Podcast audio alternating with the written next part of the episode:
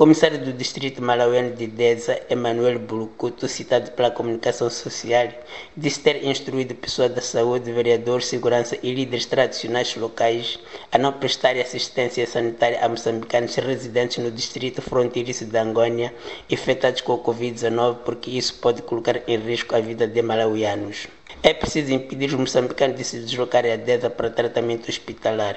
Recomendou o comissário malauiano um discurso que adensa ainda mais o ambiente de tensão que caracteriza as relações entre os dois países. Em resposta, o ministro moçambicano da Saúde, Armindo Tiago, afirmou que o governo está preocupado com a posição do Malawi porque cabe ao Estado moçambicano a responsabilidade de prestar assistência médica e medicamentosa ao seu povo e relativamente ao Covid-19, os casos estão a ser controlados adequadamente. Nós não podemos responder aquilo que o Malawi faz, mas a nossa preocupação é responder e dar resposta às necessidades de saúde do nosso povo. Não estamos a usar magia, estamos a controlar os casos que estão em casa adequadamente e, felizmente, temos a sorte que até agora a maior parte dos casos que nós temos está em isolamento domiciliar e, felizmente, não temos óbito. Em alguns círculos de opinião, afirma-se ser necessário que os dois países trabalhem no sentido de eliminar os sinais que existem de que poderá haver uma confrontação resultante da radicalização de posições. Há uh, espaço para uma confrontação, há sinais de que poderá haver uma confrontação. E como é que se pode evitar que isso ocorra? Quer-me parecer que no final do dia ambas as partes hão de encontrar uma solução e uma saída para este clima, clima negativo, clima hostil. Analista político Fernando Lima.